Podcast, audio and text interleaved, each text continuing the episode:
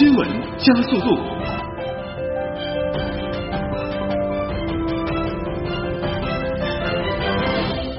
欢迎收听这一时段的新闻加速度，我是旭东。国家主席习近平今天应约同美国总统奥巴马通电话。习近平指出，在双方共同努力下，第七轮中美战略与经济对话和第六轮中美人文交流高层磋商取得重要成果。习近平应邀将于九月对美国进行国事访问。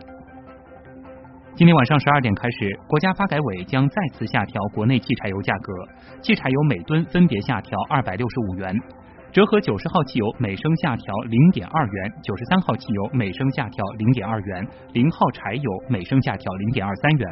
这是国内油价今年以来的第六次价格下调。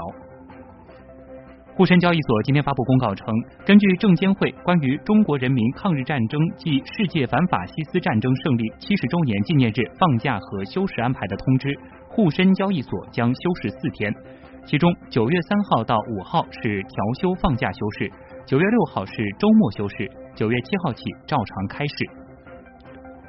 市交通委主任孙建平今天透露，今年深城在建轨交将达到二百五十六公里，超过世博前的规模。其中四十公里年内就可投入运营。根据正在编制的“十三五”规划，上海轨交将采取一网多模的发展格局，由传统轨交、类似金山铁路等城市区域间铁路，以及有轨电车、BRT 等局域快速公交三部分组成。关注国际方面，英国首相卡梅伦昨天公布反恐五年规划，重点防范本土恐怖分子，防止青少年遭极端组织洗脑而加入其中。对此，卡梅伦提出一系列措施。他要求互联网企业开展清网行动，去除宣扬极端思想的内容和视频，帮助监控潜在恐怖分子。韩国官员昨天表示，韩国过去十五天里没有新增中东呼吸综合征病例报告，这一疫情实质上已结束。如果继续没有新增病例，韩国可能八月初正式宣布疫情结束。纽约市长德布拉西奥昨天表示。纽约市已断绝和总统选举竞选人、地产大亨特朗普的商业合作。特朗普近日抨击2008年共和党总统选举候选人麦凯恩，嘲讽这位越战老兵被俘经历，引发共和民主两党一致声讨。他还要求严打非法移民，称墨西哥移民是强奸犯。但这名土豪仍有颇高人气，从今年的五月到上周末，他的支持率增长近六倍。以上是这一时段的新闻加速度。更多资讯，您可以关注 FM 九零点九东广新闻台的其他各档节目和我们的官方微博、微信。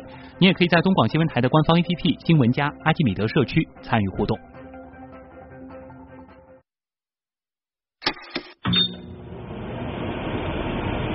新闻加热器预热完毕，可正常使用。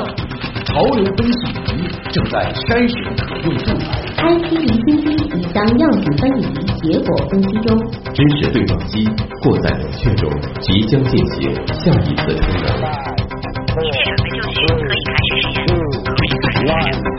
可以开始实验。新闻实验室。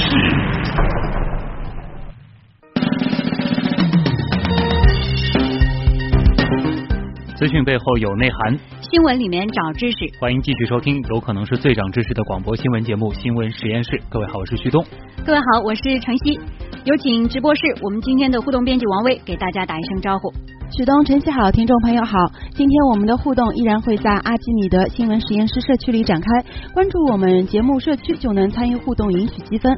每十个积分呢，还能兑换由格瓦拉生活网提供的全国通兑的电影票两张。你也通可以通过蜻蜓 FM、喜马拉雅来收听我们的节目，欢迎大家参与互动，盖有质量的楼哦。好。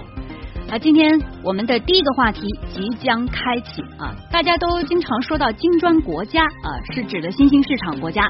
那么金砖银行您听说过吗？今天可是成立喽！相关情况一起来了解。新闻加热器。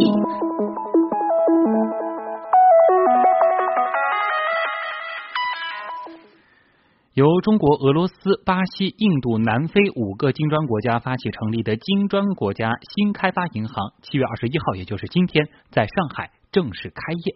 嗯。金砖银行呢，由金砖五国共同出资设立，法定资本是一千亿美元。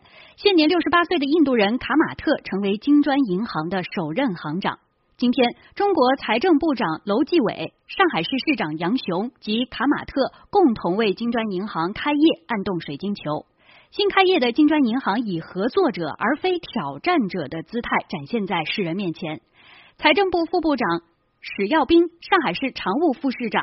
涂光绍出席开业仪式。接下来，我们来听东广记者于成章发来的报道。财政部长楼继伟在开业仪式后举行的主题为“新开发银行从理念到现实”的国际研讨会上表示，金砖银行作为国际发展体系的新成员，与现有多边开发机构是合作互补关系，将与相关多边和双边开发机构和私营部门建立紧密的合作伙伴关系，共同促进发展中国家的经济发展和全球经济复苏。作为新的多边开发机构，金砖银行要借鉴现有多边开发银行在治理结构、业务政策、项目管理以及运营机制等方面的成熟经验。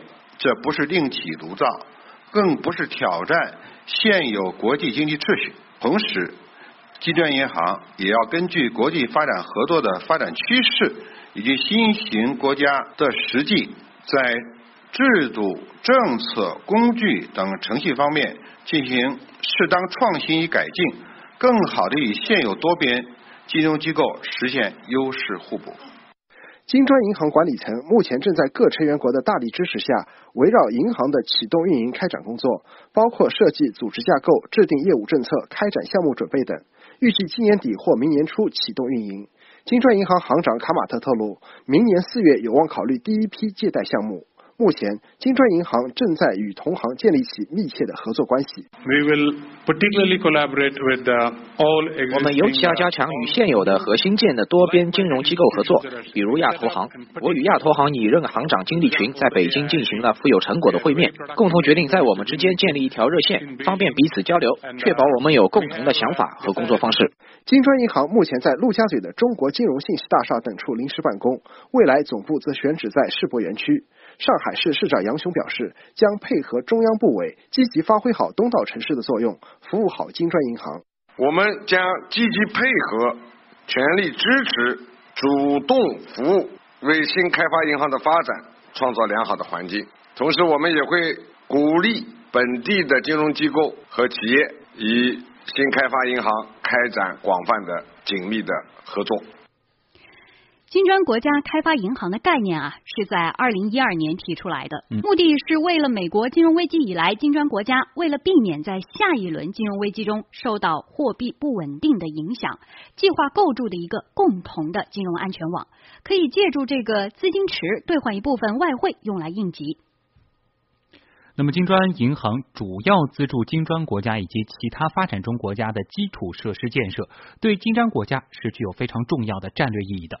巴西、南非、俄罗斯、印度的基础设施缺口很大，在国家财政力所不及的时候呢，需要共同的资金合作。嗯。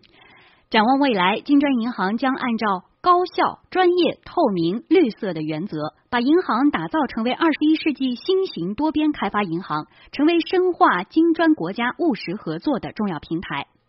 上海国际问题研究院院长陈东晓表示，金砖银行将以创新的方式，为新兴市场国家和发展中国家的基础设施建设和可持续发展做出贡献。金砖银行和既有的一些多边银行应该是一个互补的关系，当然难免可能会有重叠，但是我觉得主要还是应该有所区隔。呃，因为新发展银行它更多的会体现在不仅仅是对于基础设施投资，它更多的可能是未来不仅仅是这个发展中国家，包括已经从最贫穷的这个国家过渡到中等收入国家，乃至于到高收入国家的一些发展的一些问题，可能他们也会提出他们的一些创新融资方面的一些新的这个手段和方法。金砖银行由巴西、俄罗斯、印度、中国和南非等金砖五国共同出资设立，法定资本一千亿美元，初始认缴资本五百亿美元，在五个创始成员间平均分配。行长由五个创始成员国代表轮流担任。未来，金砖银行成员资格将向联合国成员开放。嗯。金砖银行成立之后呢，将优先通过促进成员国基础设施发展的项目，有利于金砖国家深化合作，弥补基础设施软肋，提振经济增长。在当前金砖五国经济增速整体放缓、分化态势渐明的背景下，金砖银行将为金砖五国乃至发展中国家经济增添成色。嗯